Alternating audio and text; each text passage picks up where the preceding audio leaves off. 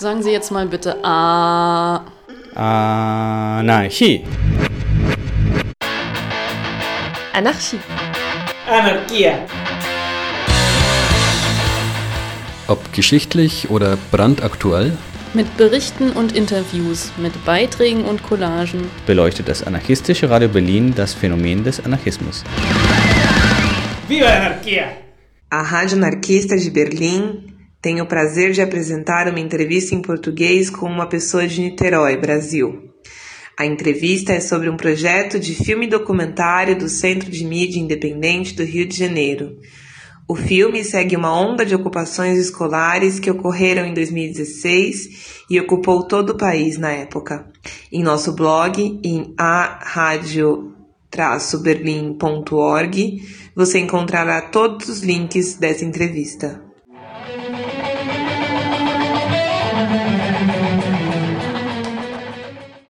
Júnior, o está perguntando para você se apresentar brevemente. Bom, eu sou o Júnior, é, eu milito no Centro de Mídia Independente há uns 10 anos e também milito no Movimento Passe Livre de Niterói.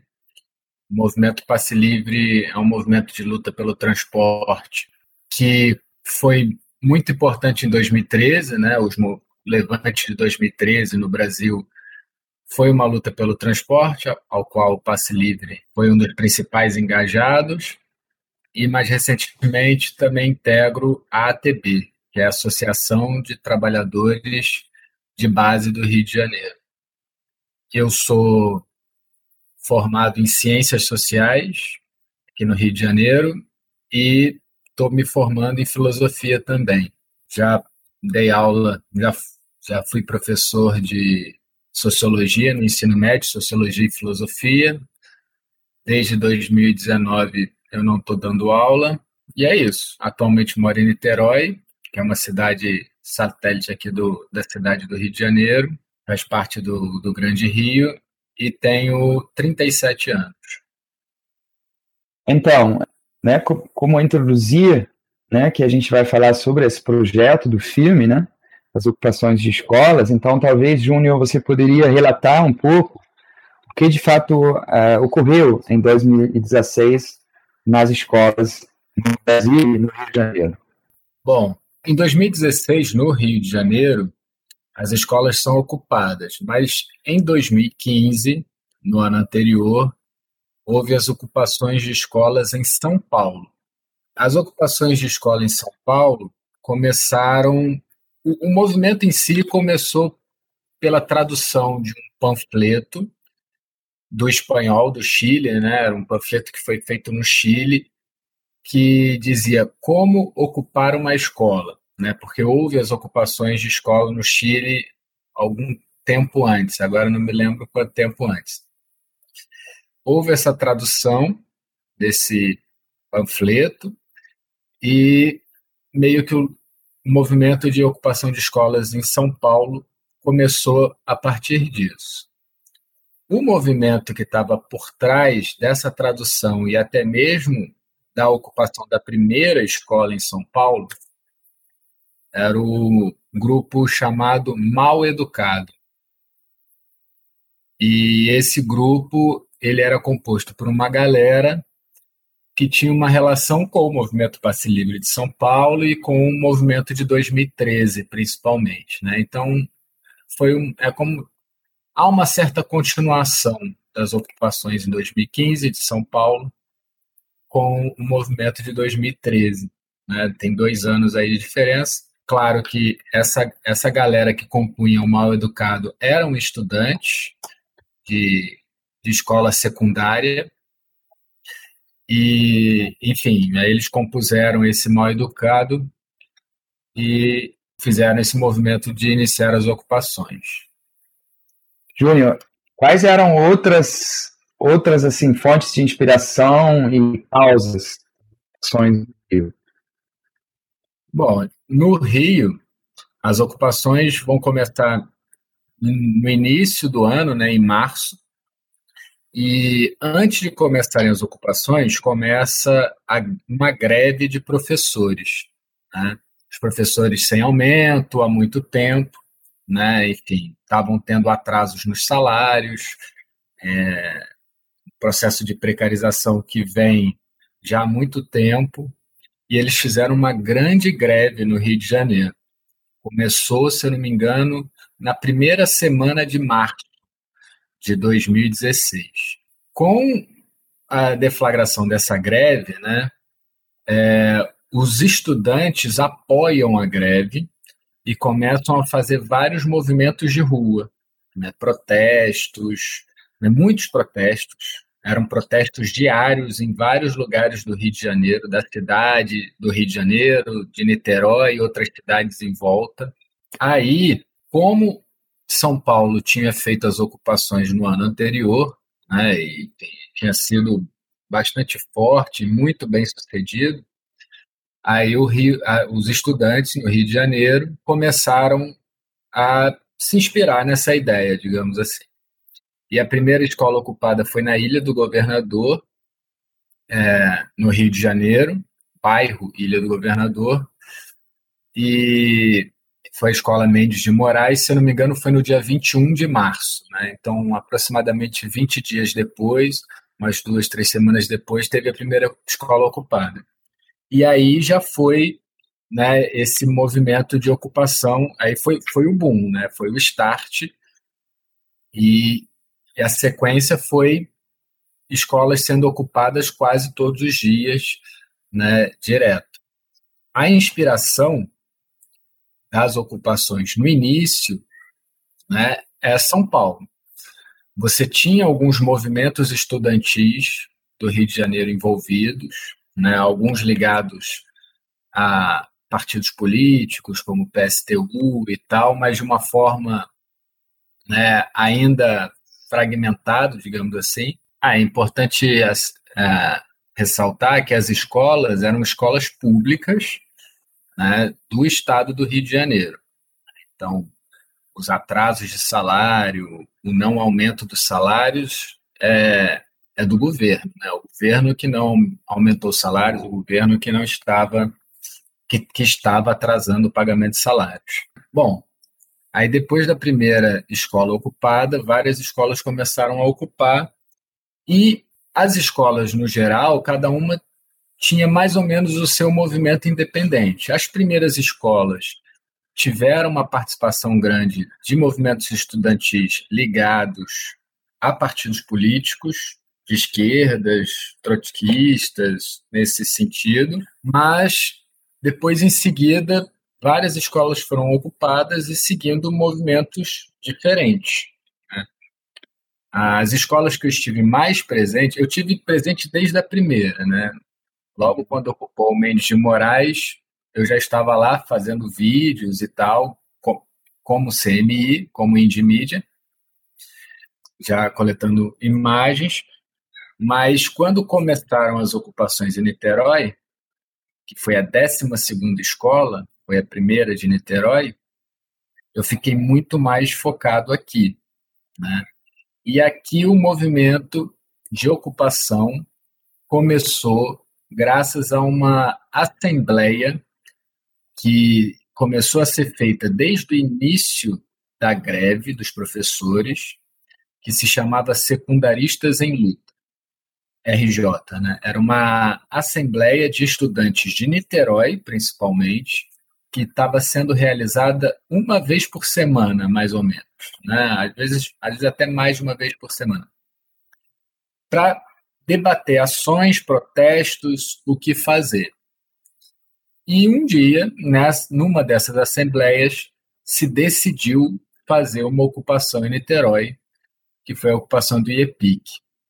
E essa assembleia era completamente independente, né? não tinha envolvimento com partido político, né? nenhum presente, inclusive eles, eles eram evitados, e era uma assembleia apenas de estudantes mesmo logo após eles fazerem a primeira reunião, né, a primeira assembleia que decidiu fazer a ocupação, eles foram ao Mendes de Moraes, que foi a primeira escola ocupada, fizeram uma visita, né? Na realidade, fizeram uma visita no mesmo dia a duas, a três escolas ocupadas, se eu não me engano. E a principal foi o Mendes de Moraes. E chegando lá, eles viram a ocupação, como é que era feito, como é que eles fizeram para ocupar, né?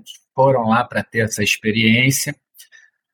E, e uma das coisas que eles observaram nessa primeira ocupação foi que havia essa presença de movimento estudantil ligado a, esses part... a um partido específico, né, um partido trotskista, e eles percebiam que essa, esse movimento, esse partido, né, os estudantes ligados a esse partido, eles tinham uma relação hierárquica ali, digamos.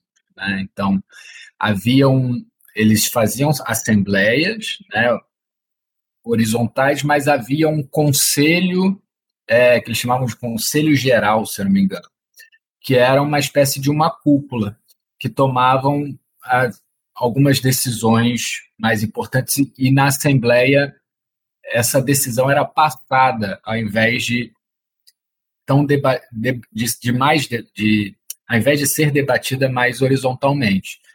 E essa foi uma crítica que eles fizeram. E quando eles foram fazer a primeira ocupação em Niterói, eles fizeram questão de que não houvesse esse tipo de erro, de, vou usar o termo erro, né, mas esse tipo de, de questão, né.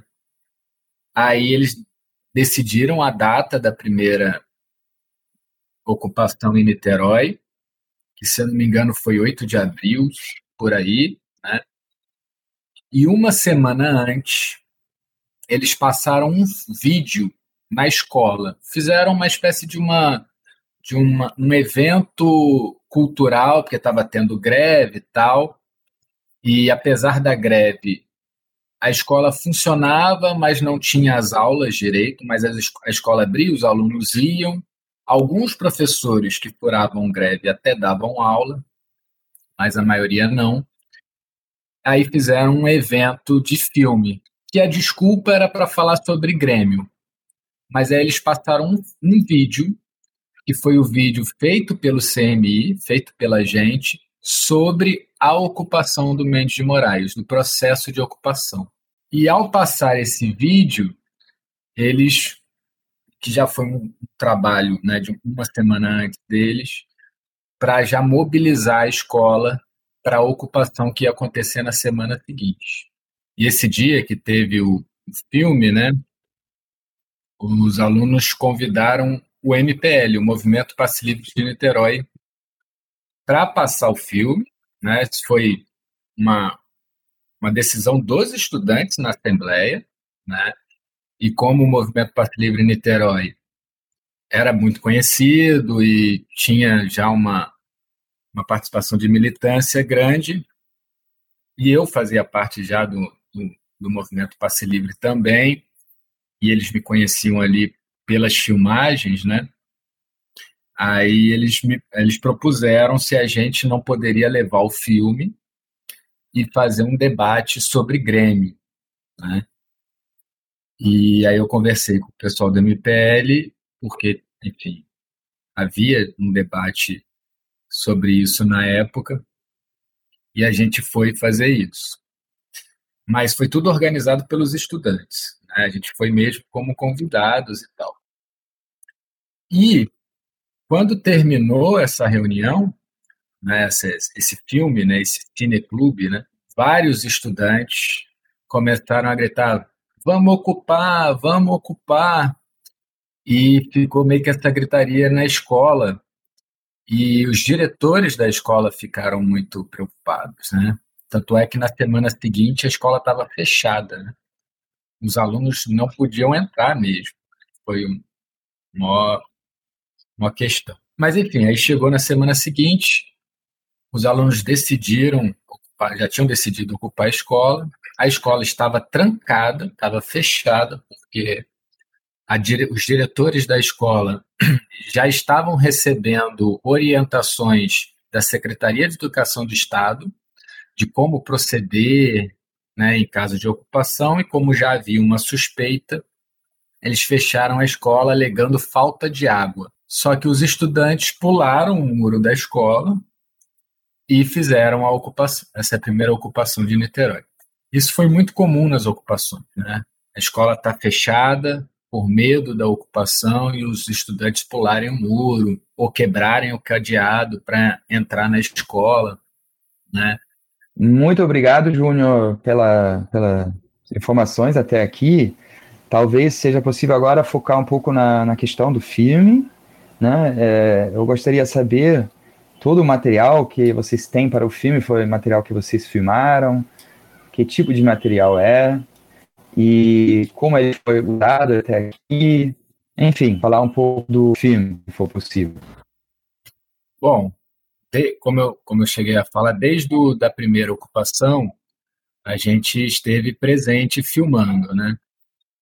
E a gente filmava e fazia uma cobertura né, do, dos acontecimentos num, numa perspectiva mais jornalística, digamos assim, um jornalismo independente. Então a gente ia para o lugar, cobria o que estava acontecendo, né, filmava, fazia entrevistas participava em, né, como um espectador, digamos assim, do que estava acontecendo. Eu dormia nas ocupações, né? passei dois meses sem dormir em casa, dormi direto em ocupação. Depois ainda continuei passando vários dias fora de casa, né? E era isso, de estar imerso a tudo que estava acontecendo, sempre com a câmera na mão. Então, as, as imagens são muitas, muitas imagens, tanto é que está dando bastante trabalho até para edição, é muito material. E é isso, de imersão dentro do, das ocupações mesmo, desde a primeira, né? Vivenciando os conflitos, a, auto-organização, todo o processo. E como a gente fazia os vídeos, né? A, a, como é que eu diria? As matérias, né? Numa uma perspectiva mais jornalística. Então, quando teve a primeira ocupação, a gente foi lá, filmou, registrou, dormi lá, participei do, do início, né, dos primeiros dias da ocupação e tal, e fiz um filme e uma matéria postada no CMI. Né? Tanto que o vídeo que, que, que vai influenciar a ocupação de Niterói foi esse vídeo que a gente fez no, no Mendes de Moraes do primeiro dia de ocupação. Fizemos entrevista, mostramos eles, eles se organizando, né, o conflito com a polícia, porque a polícia foi na escola, ameaçou prender estudantes, né, e, e por aí vai, mas a ocupação seguiu e se estabeleceu. Né? Então, os filmes, né, as imagens, é isso, é de imersão dentro mesmo, estando presente dia e noite no cotidiano, né, em cada processo que, que, é, né, que envolveu as ocupações. Muito bom. Talvez agora você poderia é, falar um pouco sobre os objetivos agora do filme e o que você gostaria de alcançar, né, com é, esse filme uma vez que ele esteja pronto, assim. O que, que você acha? Que tipo de função ele pode ter? Então, o, o objetivo do filme tem um, que é o, o de registrar né, fato que foi, né, a questão histórica, o movimento, a, a organização e tal, mas tem um principal também, que é as ocupações, elas foram mais uma verdadeira escola, né? Foram ocupações de escola que ensinaram muito os estudantes que fizeram as ocupações, eles não eram militantes antes disso, né? Eles não tinham uma experiência de, de mobilização, de luta. Muito pelo contrário, tudo que eles estavam vendo ali era pela primeira vez. E não tinha ninguém dizendo para eles o que eles deviam fazer. Né? Isso é que era o mais impressionante. Né? Eu que estava ali assistindo tudo, eu via que eles estavam decidindo tudo pela primeira vez, pensando tudo sozinhos e por ele mesmo, por eles mesmos, né? Não tinham professores dizendo para eles como eles tinham que fazer, não tinham, apesar de em algumas escolas no início ter a presença ali de, de alguns partidos, mas mesmo assim era incipiente, né?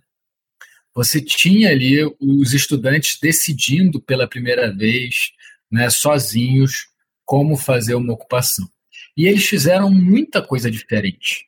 né, que a militância tradicional não está acostumada e nunca tinha visto até. Né? A maneira como se lidava com as instituições, a maneira como se lidava com as autoridades.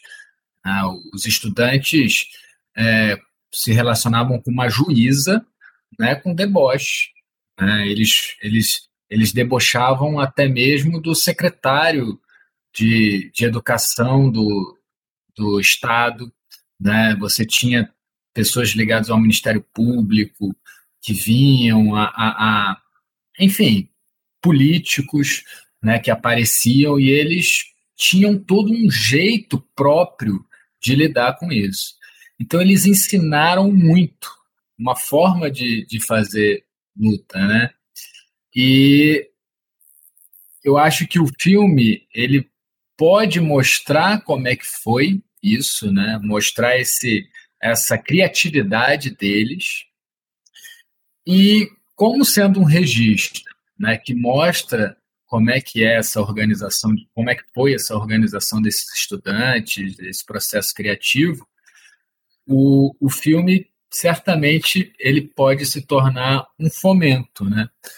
Um, uma espécie de, de um registro que produz esse sentimento de autonomia, de, de ocupação, de auto-organização para o futuro, né? para outros estudantes, para pessoas de outros movimentos, né? mostrar que a gente precisa de criatividade né? para lidar com esse sistema que é que está sempre se transformando, né? E eu acho que os estudantes conseguiram mostrar isso, que a criatividade é possível e é importante, porque eles surpreenderam, né? eles deixaram o, as instituições de Estado sem saber o que fazer em muitos momentos, né? eles, não, eles não podiam prever o que os estudantes iam fazer, eles eram. Enfim, eu acho que está muito nesse sentido. Tem alguma motivação atual, alguma questão na atualidade que te fez pensar que agora é o momento de, de fazer esse filme, né, de finalizar esse filme?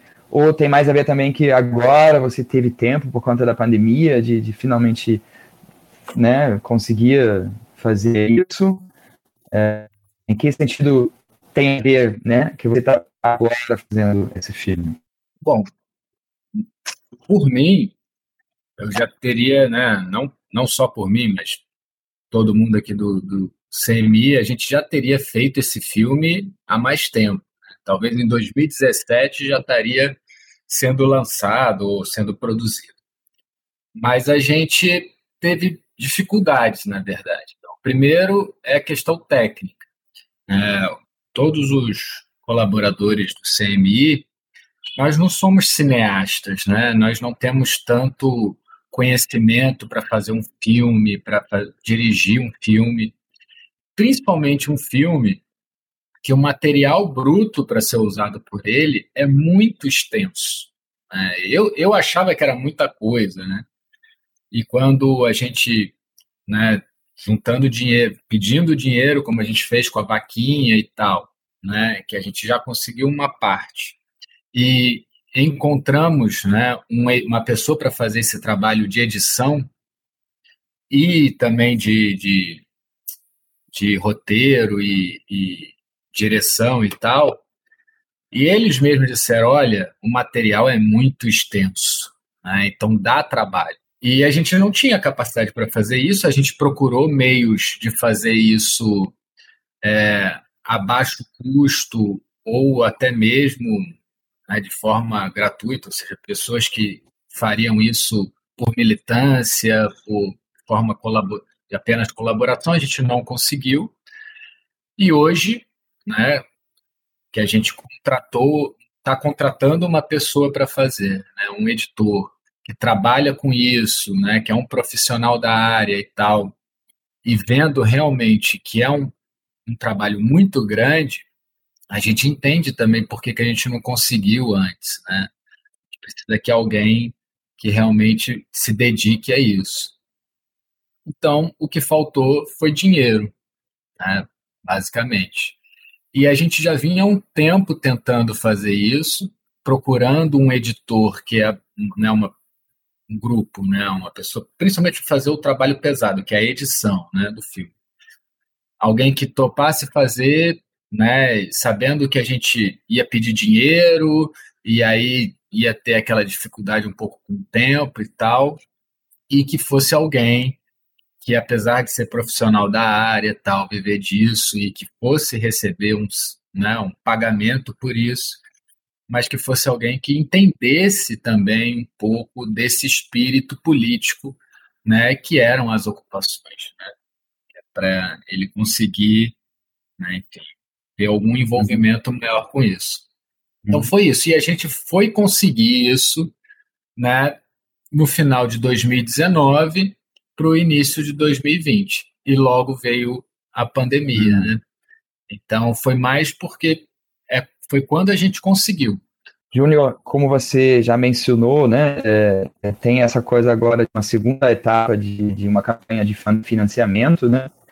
E eu gostaria de saber é, como as pessoas podem apoiar o filme, por um lado em, em, termos financeiros, né, como é que funciona essa campanha, com quem tem que entrar em contato, e a outra questão seria, é também possível talvez depois ajudar com traduções, por exemplo, de legendas para o filme, é, e como é que funciona isso, como é que é, é possível apoiar esse projeto.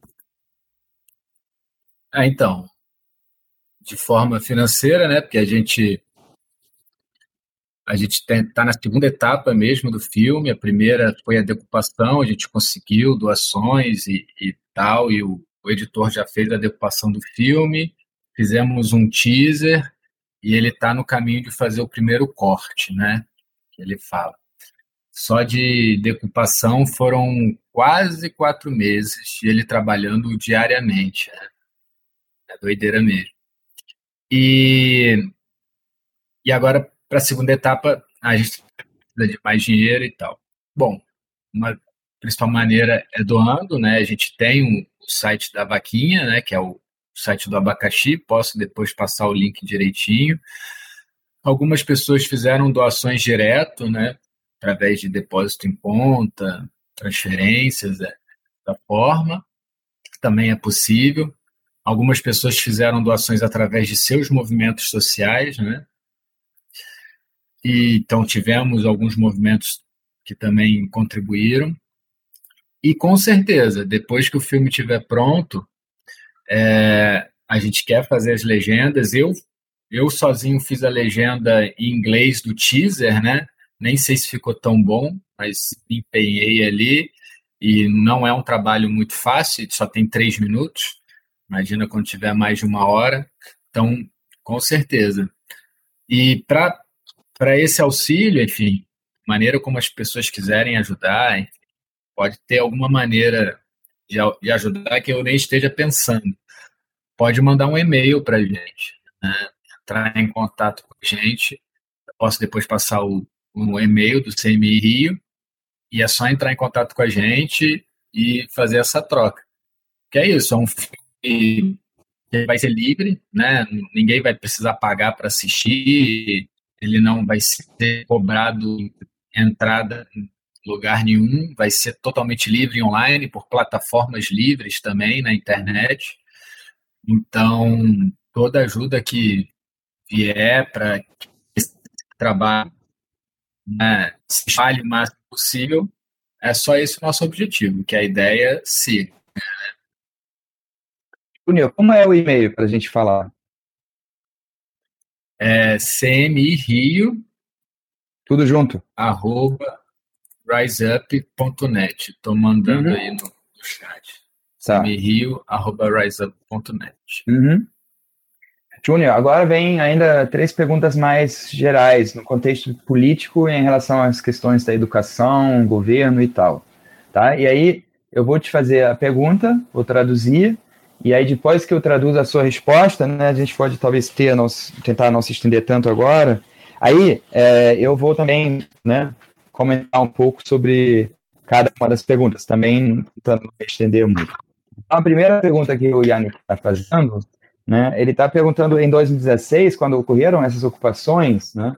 Ainda era o governo, né? É, PT, estava é, ainda um outro governo e agora, né? É, já estamos há algum tempo, né? Sob um governo de um protofascista, né? Do Bolsonaro, o presidente Bolsonaro. Então, em que sentido tem tido mudanças no sistema educacional desde 2016 em relação ao governo atual? Olha, no especial no estado do Rio de Janeiro, mudanças nenhumas. Né? O, que, o que tem acontecido desde que o Bolsonaro entrou é o surgimento de escolas com caráter militar, né? ou escolas ligadas ao exército, escolas militares mesmo, ou escolas ligadas à polícia militar. No Brasil, a polícia é militar. Então, tem surgido bastante escolas nesse sentido, né? mas do ponto de vista das escolas públicas do Rio de Janeiro, e acredito que na maior parte do Brasil seja parecido, não tem muita diferença, a verdade é essa. Você está tendo um mais as escolas atuais estão mais sucateadas do que em 2016, mas porque esse é um processo que já vem vindo, né? Em 2016 as escolas estavam mais sucateadas, mais abandonadas do que, sei lá, 2010. Né? Então, há um processo de sucateamento das escolas que já vem desde muito tempo. E no caso dos professores do Rio de Janeiro, do estado do Rio de Janeiro em especial, eles estão numa luta constante né, por questão salarial, que o salário deles não tem reajuste há sete anos, pelo menos, né, e antes disso tiveram reajustes pequenos e incipientes. Né, então, Hoje, um professor ganha muito menos do que ganhava sete anos atrás, pela inflação e tudo mais. É. E, o, e o salário de um professor hoje está um pouco menor que o salário mínimo de um professor do estado do Rio de Janeiro, que é onde tiveram as ocupações, foram as escolas que tiveram ocupações. Né? Então, nesse sentido, eu diria que Bolsonaro não está piorando tanto assim a educação, não um movimento diferente que já não vinha vindo pensando que em 2016 né, foi possível ocupar escolas e, e fazer toda essa movimentação, esse movimento, qual, qual se, como você avalia agora esse impacto, né, por um lado, desse, desse governo bastante repressor, né, em combinação com a pandemia? Né? É, eu, eu falei um pouco na minha parte sobre a precarização ainda maior, no sentido do ensino público quase não ter acontecido no ano passado, né, do, do ensino não presencial ter sido muito difícil né, nas escolas públicas por né, diversas óbvias razões e tal. Então, um pouco assim, como está a situação hoje em dia nas escolas e talvez também nas universidades em relação às possibilidades de mobilização, resistência e tudo isso? Levando em consideração também a pandemia, Sim. o governo também. Os dois, a combinação desse governo e a situação pandêmica? A questão de mobilização está muito fraco, né? Muito difícil. Os professores existe uma tá uma luta desde o início da pandemia grande entre o governo e os professores, que é o de início de, da volta às aulas ou não. Desde o início da pandemia não, mas da metade da pandemia para cá, o governo, a maioria dos governos dos estados, né? Porque o governo federal ele não tem autonomia, ele não tem ação sobre as escolas estaduais, por exemplo, ou municipais, uhum. são os municípios e o estado. Então há uma variedade, né? Mas no geral os governos estão querendo a volta das aulas e os professores estão numa luta forte para que as aulas não voltem por questões sanitárias, né, uhum. que todo mundo sabe. Então, e os professores estão tendo muita dificuldade de mobilização, muita dificuldade por várias questões, eu diria uma falta de criatividade, talvez, ou, mas também e principalmente por pela fraqueza dos sindicatos hoje em dia, são sindicatos que eles estão cada vez menos politizados, vamos dizer dessa forma, mais aparelhados às instituições e tal, então eles estão cada vez mais enfraquecidos, propositalmente ou, ou não, aí é outra história. Então está sendo bem difícil, tanto é que os, os professores têm perdido essa luta, né? Há uma tendência forte das aulas voltarem, né? As vitórias nesse sentido, né? Por que, que as aulas não voltaram até agora? Em parte foi por causa da justiça, né? Foram próprios juízes decidiram que os governos não poderiam voltar e tal, isso em momentos anteriores. Mas parece que agora já está para fevereiro, muitas das aulas devem iniciar, principalmente nas escolas. As universidades, isso deve demorar um pouco mais, porque é, as universidades têm, uma, têm autonomia também, pouco maior para decidir essas questões, e elas têm uma tendência maior a respeitar a questão da pandemia e não voltar né, tão rapidamente assim. Apesar de que também já tem uns debates sobre uma questão mais híbrida, né, meio presencial, meio. que eu também não sei nem como isso seria direito, né? Acho meio complicado. Uhum. Mas a questão de mobilização está muito difícil. Uhum. Principalmente pela pandemia, que as pessoas têm essa coisa de não poder sair, de ser uma coisa online. Eu acho que acho que também as pessoas estão passando por dificuldades né, nas suas vidas e isso dá a elas muito, né, é mais difícil para elas conseguirem ter engajamento. Acho que são é uma é uma é uma conjuntura difícil. Com relação ao governo, né, é, eu acho, por exemplo, se viesse a ter uma ocupação de escolas, obviamente com, com a vacina, né, provavelmente, já podendo ter uma, uma, né, uma coisa mais presencial, estou só sendo hipotético. Né? Eu acho que a gente uhum. teria uma expressão de repressão maior. Primeiro, porque o governo, de alguma forma, já viu como é que é a ocupação de escola e ele já aprendeu alguma coisa. Então, vai exigir uma criatividade maior ainda do, do pessoal. Isso é um ponto importante. Uhum. E segundo, que o, o governo, ele hoje, né, os governos, não só federal, mas os estaduais, hoje eles estão mais à vontade para agirem de forma mais autoritária. Né? Então, uhum. eu acho. E a gente viu muita violência durante as ocupações por parte da polícia, por parte de outros, outros gestores de escola uhum. e outras pessoas ligadas à educação em 2016. Acho que talvez agora fosse um pouco maior. Uhum. Mas eu acho que criatividade eles têm. Então, uhum. duvidaria que também seria bem sucedido, não. Júnior, para concluir, ainda uma, uma questão em relação à dinâmica das ocupas na época, que ele também lembra que, que né, envolveu bastante esperança, né, conhecer esse movimento, os estudantes, toda essa mobilidade, vendo os estudantes se organizarem.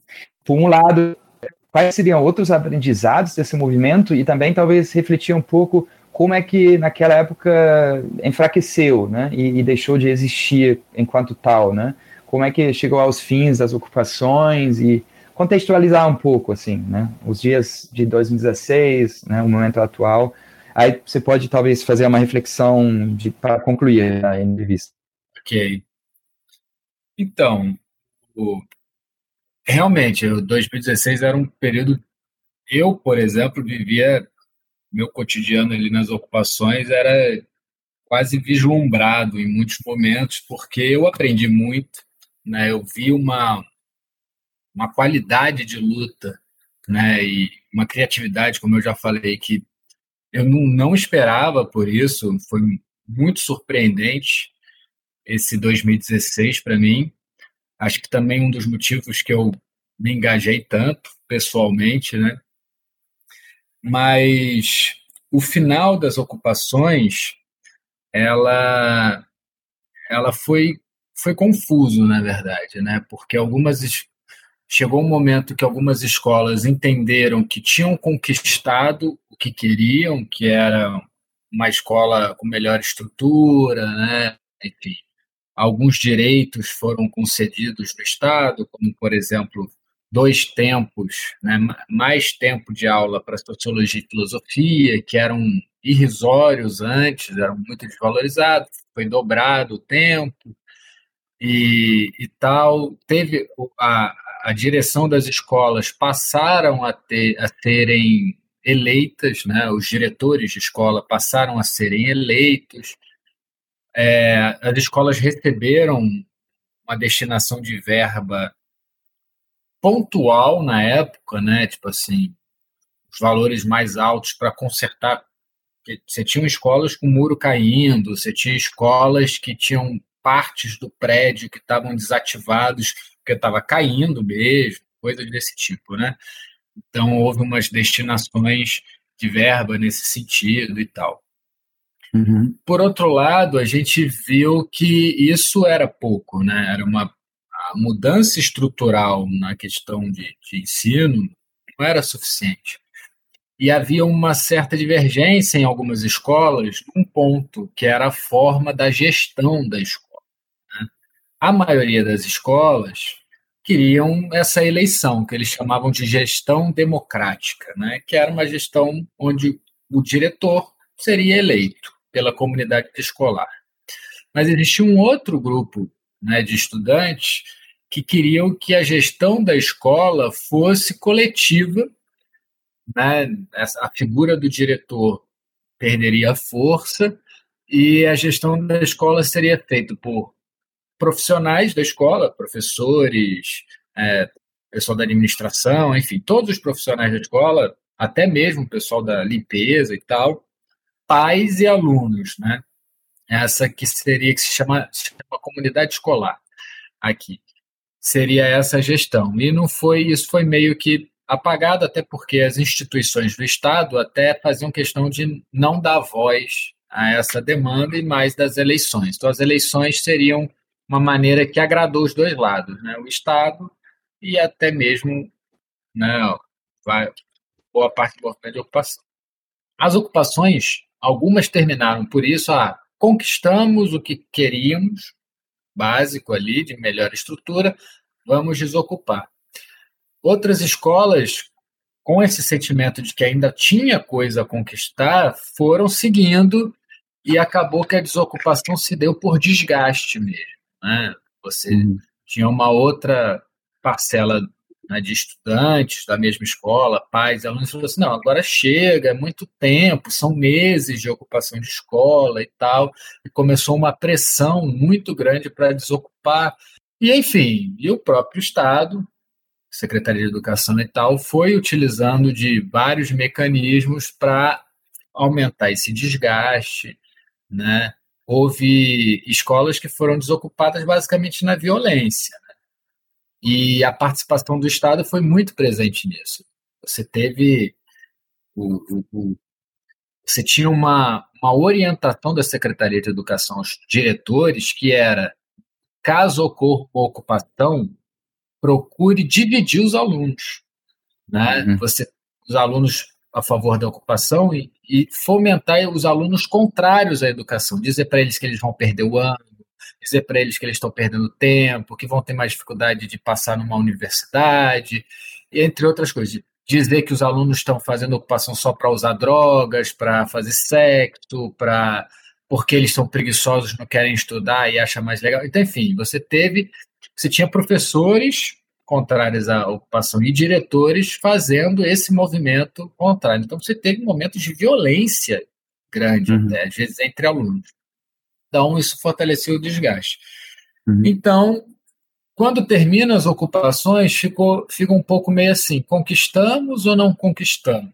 O que ficou para depois, né? Então, é, eu acho, pessoalmente, que um movimento como esse, ele tem legado. Né? Por mais que, os, que quem participou esteja, tenha saído cansado, desgastado, e que aconteceu bastante, mas ele fica. Assim como 2013 teve uma explosão e depois de um tempo parecia que a coisa estava meio que. E aí, o que sobrou de 2013? Mas aí você teve as ocupações, né, que não tem como você dizer que não tem um lastro. Obviamente tem, há uma relação. Né? São pessoas que estiveram envolvidas em 2013, depois, de alguma forma, estiveram envolvidas em 2016. Se, nas ocupações de 2016, tinham estudantes que participaram de 2013, por exemplo. Né? E já tinham uma certa formação até política ali nesse sentido. E eu acho que 2016 vai seguir. Eu acho que o Brasil vive uma conjuntura muito complexa, autoritária, do ponto de vista de governo, instituições. Os movimentos de esquerda mais institucionais estão apáticos, não fazem nada, e o movimento de esquerda mais independente, mais autonomista e autogestionado e tal, ainda carecem de uma organização maior.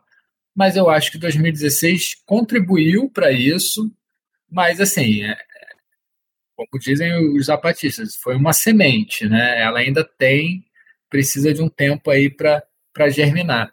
E aí que eu acho que o filme tem um papel nesse sentido, né? Por isso que eu quis, fiz, lutei muito, né? Eu pessoalmente, o pessoal do CMI também, com certeza especial, a gente lutou muito para que esse filme saísse, porque a gente acha que esse filme é um adubo aí para essa semente germinar, entendeu? Mostrar uhum. o que, que foi, como é que foi, o potencial, e até mesmo a gente depois debater com o filme sobre os erros, o que, que poderia ter sido feito melhor, né? Enfim. Mas aquilo é um, foi um movimento muito forte, muito impactante e que assustou né, o Estado. Eu fiquei muito impressionado também. E eu acho que foi só uma semente. Tem muita coisa que eu acho que ainda pode dar fruto disso aí sim. Júnior, é, além dessa, dessas reflexões finais ou concluintes, você tem ainda algum tema, algum ponto que você acha que não não estava dentro das perguntas, que você ainda gostaria de reforçar, alguma coisa que você pensou, queria destacar? Não, acho que não. Acho que mais importante mesmo foi falado e acho que deu para ter uma ideia mesmo. Uhum. Júnior, muito obrigado. Muita força e solidariedade também para, para a luta em geral e também muita força para, para o filme, né, para esse processo de finalização do filme. E também muito obrigado pelo tempo né, que, que você tomou para, para poder participar aqui da entrevista. É, eu que agradeço a oportunidade de estar falando do filme, de estar, estar pedindo essa ajuda. E é muito bom ver essa solidariedade né, atravessando os mares, indo para outros lados. Isso é muito bom. E eu acho que é isso mesmo. Né? Temos que estar trabalhando juntos sempre que possível. Obrigado, viu? Muito obrigado.